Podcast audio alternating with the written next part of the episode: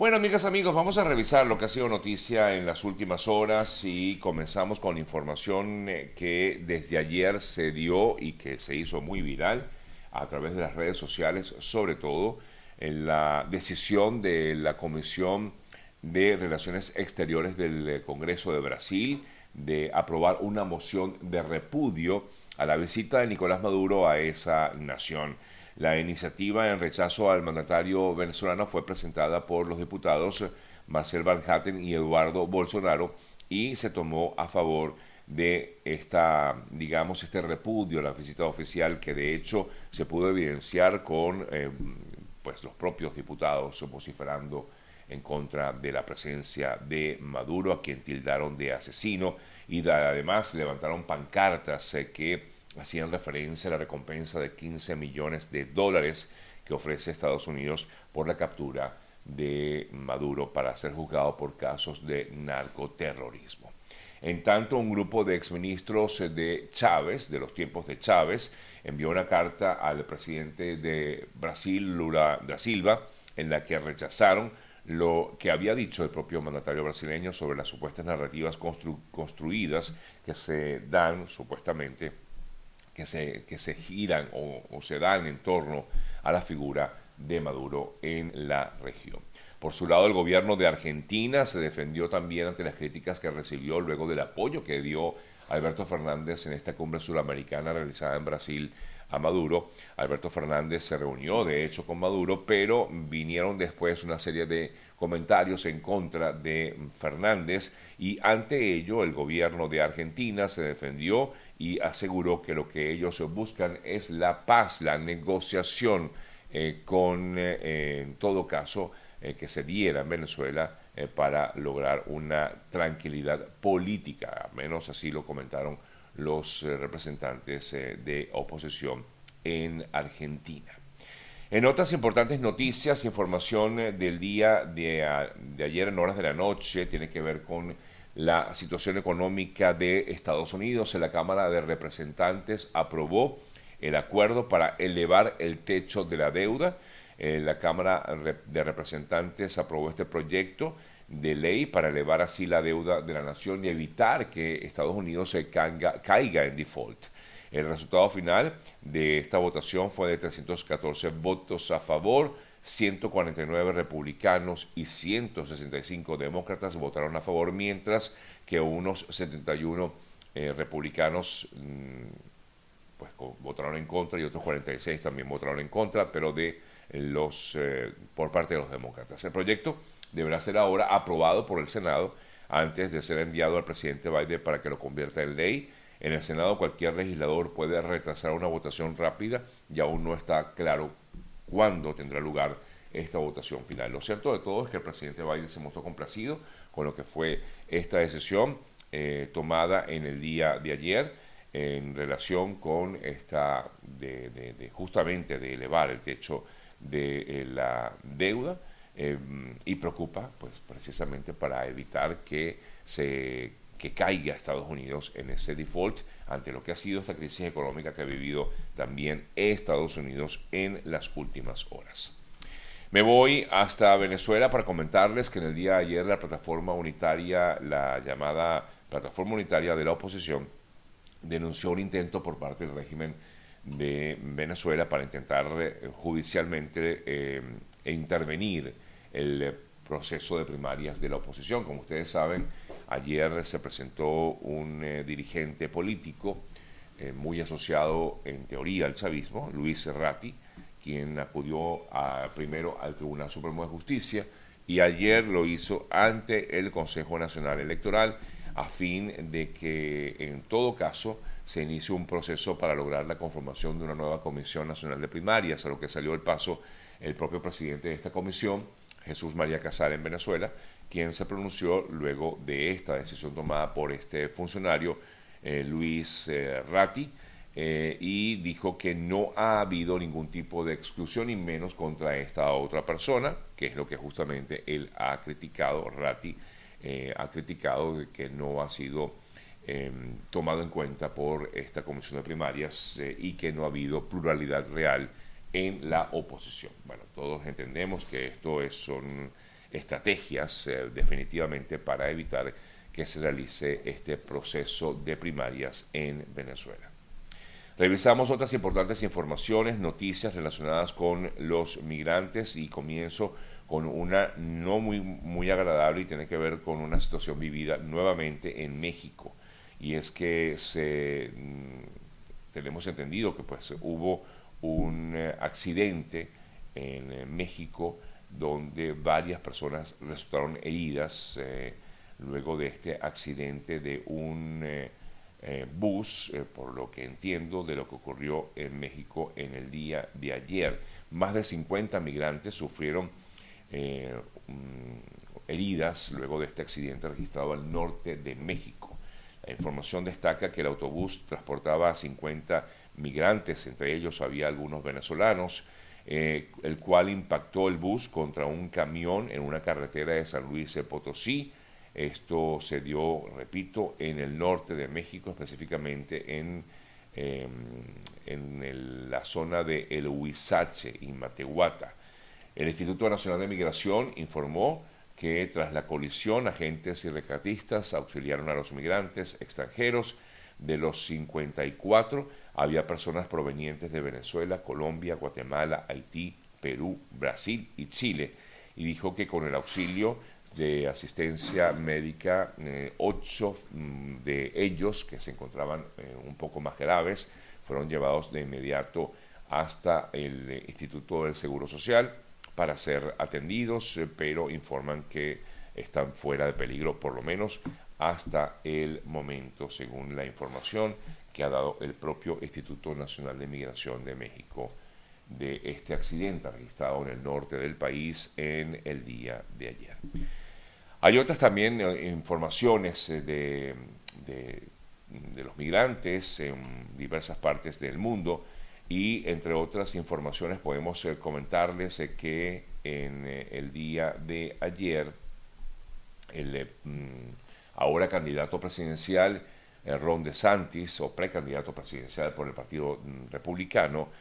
comenzó su campaña electoral en el estado de Iowa donde advirtió del colapso de la frontera con México y cargó directamente contra la inmigración ilegal y subrayó su compromiso en combatir las ciudades santuario en Estados Unidos y dijo que de llegar a ser presidente iba a acabar con esta situación de la inmigración eh, irregular en la frontera. Dijo el em, gobernador de Florida y precandidato presidencial Millones de migrantes ilegales siguen entrando, muchos son terroristas y criminales, incluso representantes de carteles de la droga. Eh, somos una nación soberana y nuestra frontera debe ser respetada, afirmó De Santis en este primer acto electoral que realiza en Iowa eh, como parte de lo que va a ser su campaña hacia las eh, mm, elecciones del próximo año aquí en Estados Unidos. Bueno, también habló de otros temas, habló de, de, mm, cargo contra el presidente Biden, habló también de, Trump eh, y, e inclusive habló de, China, entre otros eh, temas que tocó Ron DeSantis. El Comité de la ONU, especializado en la eliminación de la discriminación contra las mujeres, se dijo que es preocupante que hay pocas medidas en vigor en eh, varios países de Latinoamérica para prevenir el tráfico de personas, en particular mujeres y niñas. Y esto lo dijo en relación, eh, o mejor dicho, directamente hablando sobre el caso Venezuela, dijo que hay mujeres indígenas, inmigrantes, que son las que corren mayor riesgo, peligro, según este informe difundido por el Comité de la ONU especializado en estos eh, temas. Esto lo hizo en el día de ayer. En eh, otras informaciones relacionadas también con la situación de migrantes en el mundo, eh, según un más reciente informe del Instituto de Políticas Migratorias, dio a conocer que más de la mitad de los venezolanos que han sido desplazados en los últimos años han obtenido algún tipo de estatus legal en 15 países mm, principales que sirvieron de receptores en América Latina y el Caribe. Por otro lado, también ayer se hablaba eh, un poco acerca de la situación de los migrantes, o por lo menos así lo manifestaba ACNUR, de los migrantes venezolanos en República Dominicana. Eh, traje ese extracto eh, para comentárselos porque dice que más de 121 mil migrantes venezolanos eh, que viven en, República Dominicana son jóvenes solteros entre 20 y 35 años con un alto nivel educativo y de participación laboral. Según este estudio que realiza ACNUR y que presentó ayer, hablando en este caso sobre Dominicana, eh, cuatro de cada diez viven por lo menos en el Distrito Nacional de el país, tres en Santo Domingo y uno en Santiago Norte, según el estudio realizado por eh, la ACNUR en República Dominicana en torno al caso Venezuela. Eh, o de migrantes venezolanos. Eh, por otro lado, el presidente mexicano Andrés Manuel López Obrador destacó avances en el control de migración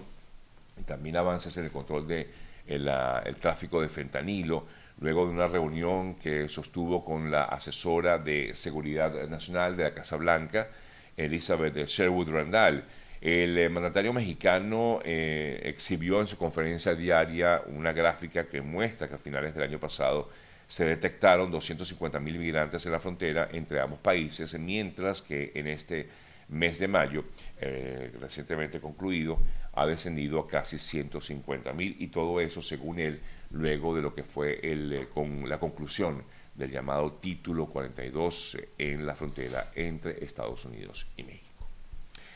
Bien, amigas, amigos, tenemos más información. Vamos a comentar otras noticias importantes registradas en las últimas horas, eh, pero antes de, ello, quiero hablarles acerca de lo importante que es estar asegurado en este país y por eso siempre hago la recomendación de contactar al buen amigo Oliver Suárez, él es asesor de seguros especializado en el área y por lo tanto va a recomendarle lo mejor para usted y para su familia, lo que más le conviene, incluso, por supuesto, lo que más le conviene también a nivel económico. Contacte a Eoliver a través de arroba eo.ayuda, eo.ayuda es la cuenta de Instagram y también pueden hacerlo vía telefónica al 854 954 842 8875 repito 954 842 8875 es eo.ayuda otras informaciones importantes destacadas en el día de ayer, el gobierno de Perú autorizó el ingreso a su territorio de tropas de Estados Unidos eh, para realizar actividades de cooperación de entrenamiento con las Fuerzas Armadas. No obstante, la oposición en Perú ha visto esto como una intromisión a la soberanía de la nación y está en contra de la presencia de estas tropas estadounidenses en ese país. Hablando de Perú, un caso que seguramente ustedes han visto muchísimo en los últimos días de eh, una terrible situación vivida por una, uno de estos, em, em, digamos, retos que hacen a través de las redes sociales, sobre todo niños y jóvenes. Hace unos días se informó, y esto fue corroborado, eh, que un niño, una niña perdón, de 11 años de edad ingirió unas eh, pastillas de un eh, medicamento que justamente se utiliza para evitar convulsiones. Esto a raíz de un reto que no logro entender bien el reto, pero pues ha sido presentado a través de redes sociales, básicamente por TikTok. Y luego de ingerir estas pastillas, la pequeña estuvo recluida en un hospital y lamentablemente falleció. El abogado de la pequeña eh, o de la familia era menor sostuvo que el centro educativo donde eh, cursaba estudios habría incurrido en varios delitos, uno de ellos el de lesiones graves culposas que tienen la pena privativa de libertad de seis años a directivos de la escuela. Además, perdón, ahora eh, pues estamos también frente a un homicidio culposo, según lo que ha dado a conocer, o por lo menos es lo que argumenta el abogado, por la inobservancia de la regla de profesión y trabajo, ya que no hubo cuidado. Según los eh, padres de la menor, eh, ella ingirió estas pastillas, de, específicamente el medicamento clonazepam, en el interior de un salón de clases y ellos quieren que los padres del menor o la menor que llevó esas pastillas al colegio pues también sean eh, juzgados y sean, eh, bueno, de alguna manera también tomados en cuenta en esta investigación. Ellos contaron que recibieron que la información de que la pequeña había comenzado a vomitar y luego comenzó en teoría a recibir o tuvo una especie de convulsiones y al parecer no es la primera vez que ocurre algo similar en Perú. Es un eh, tema que está presente y nosotros como padres eh, pues debemos estar muy pendientes sobre todo estos pequeños que están en esas edades y que utilizan mucho estas plataformas digitales. Em, ya los míos están muy grandes, pero igual uno trata de, chequear lo que hacen o no, pero estos pequeños están en esa edad tan vulnerable y terminan cayendo en este tipo de juegos que definitivamente no son juegos. Y bueno, ocurren tragedias como esta, como la que hemos visto en Perú. Em, y, lo peor es que fue por, eso, ¿no? Por sencillamente seguir un reto que no, insisto, no entiendo cuál era el reto en todo caso que estaban tratando de hacer a través de, de, TikTok. En otras informaciones, eh, bueno, ha habido muchas lluvias en los últimos días en diversas partes del mundo, pero en, Venezuela hay información de que en el día de ayer tres personas fallecieron, eh, miembros todos de una familia, eh, un padre, una madre y un niño, murieron luego de quedar tapiados por un deslizamiento de tierra registrado en la zona de San Benito, en el estado Mérida. El hecho ocurrió cuando ellos iban desde eh, iban hacia Tobar, entiendo, ah, pero el deslizamiento de tierra cayó mientras iban a bordo de una motocicleta. De manera extraoficial, se conoció que las víctimas eran un agricultor que iba, pues como ya decíamos, con su esposa y, el, y un menor de edad. Eh, por otro lado, pues también se han reportado lluvias en otras partes de Venezuela. Y de hecho viendo información del día de hoy en torno a, Venezuela, de, estas lluvias, eh, también en Barinas eh, se han registrado fuertes aguaceros que han hecho que el gobernador de la entidad haya solicitado estado de emergencia para ser atendidos eh, como es debido en vista de estas eh, fuertes lluvias registradas en las últimas horas en diversas partes del país, también en Táchira se mantiene alerta por las precipitaciones, entre otras localidades de Venezuela. Así que, bueno, no sé cómo estará ahorita, si estará lloviendo, pero tengan mucho cuidado, lamentablemente siempre hay eh, pues inconvenientes cada vez que llueve en eh, Venezuela. Seguimos eh, con otras eh, importantes informaciones destacadas en eh, las últimas horas. El gobierno de Estados Unidos ayer aprobó otro paquete de ayuda para mm, Ucrania, 300 millones de dólares con municiones de drones y sistemas de defensa antiaérea, informó el gobierno de Estados Unidos. Mientras tanto, mientras continúan este, dándose este apoyo. Eh, en el día de ayer, los diputados rusos estudiarán permitir que hombres con antecedentes penales o aptos para servir en el ejército puedan alistarse las tropas en tiempos de movilización como los que vive actualmente en Rusia. El eh, proyecto de ley fue presentado ayer ante la Cámara Baja, la Duma, rusa, eh, pero hasta el momento pues tener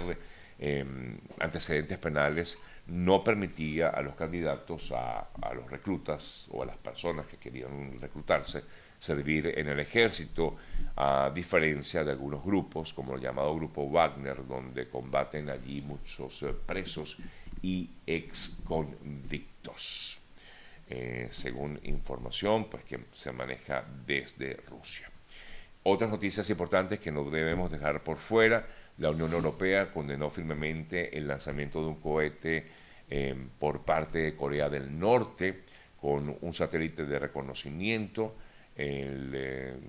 la Unión Europea condenó esta acción. Por otro lado, en Kosovo eh, continúa la situación también difícil en esta eh, zona que pues, todavía continúa en en discusión es decir, Kosovo en Serbia, o, pues ya es considerada una zona, mm, digamos, separada de Serbia, pero continúa pues siendo em, todavía mm, tema de discusión. En estos momentos hay manifestaciones en Kosovo, los manifestantes se han congregado en diversas localidades eh, del país eh, y es que esto a raíz de unos eh, comicios electorales que se dieron recientemente donde resultaron electos alcaldes albaneses pero con una participación menor del 3,5% y estos ediles que los manifestantes serbios consideran ilegítimos asumen sus cargos, asumieron sus cargos, perdón, la semana pasada. Las tensiones estallaron el pasado lunes luego de que los serbios intentaran entrar por la fuerza en esta zona de Azvekan, pero fueron repelidos con gases lacrimógenos por la policía de Kosovo. Eh, Serbia informó que 52 mm, personas en tanto resultaron heridas en eh, disturbios registrados en estos últimos días. Serbia, apoyada por China y por Rusia, nunca ha reconocido como tal la independencia de esta otra zona, de esta otra república, Kosovo, en el año 2008. Recordamos que esta localidad, que es una provincia o era una provincia serbia, había declarado su independencia eh, luego de aquella eh, guerra que se vivió a finales de la década de los 90.